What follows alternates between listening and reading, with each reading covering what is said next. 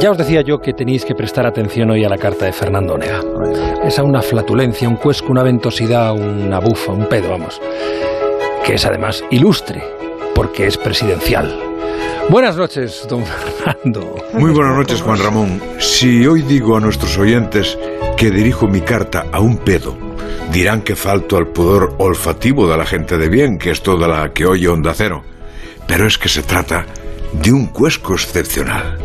Incluso se le puede considerar histórico por la dimensión mundial de quien lo tiró. Y quien lo tiró, según testimonio de Camila Parker Bowles, esposa del heredero de la corona británica, ha sido el mismísimo presidente de los Estados Unidos, don Joe Biden Dado que el gran acontecimiento ocurrió en Glasgow, allá en Escocia, no pude comprobar la veracidad de la información de doña Camila porque al buscar las pruebas no quedaba ni el olor.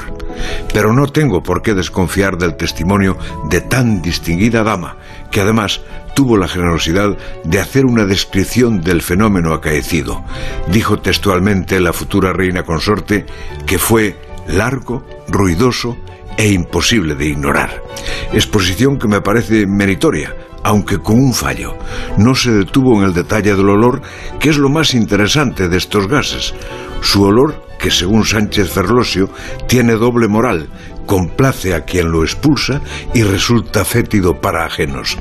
En la radio de Julia hicieron esta tarde una simulación acústica de la flatulencia presidencial y yo me quedo con la descripción literaria. Les parecía que siendo largo y ruidoso tenía que sonar parecido al encendido de una moto. Valorado pedo, yo te indulto con un amplio bagaje cultural. Primero, por lo que decía nuestro Quevedo, que el pedo es vida, porque hasta el Papa se lo tira.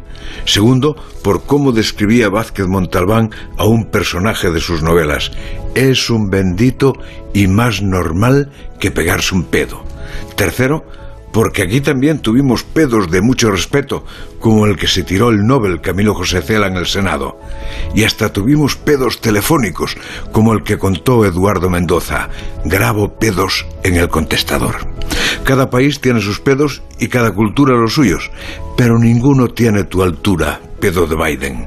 Eres el pedo del presidente de los Estados Unidos de América y has sonado como una salva de cañones para recibir la iniciativa de reducir un 30% las emisiones de metano de nuestras queridísimas vacas. No me digas, cuesco soberano, que hay que prescindir de casi la mitad de las vacas para que el señor presidente se pueda peer con toda sonoridad.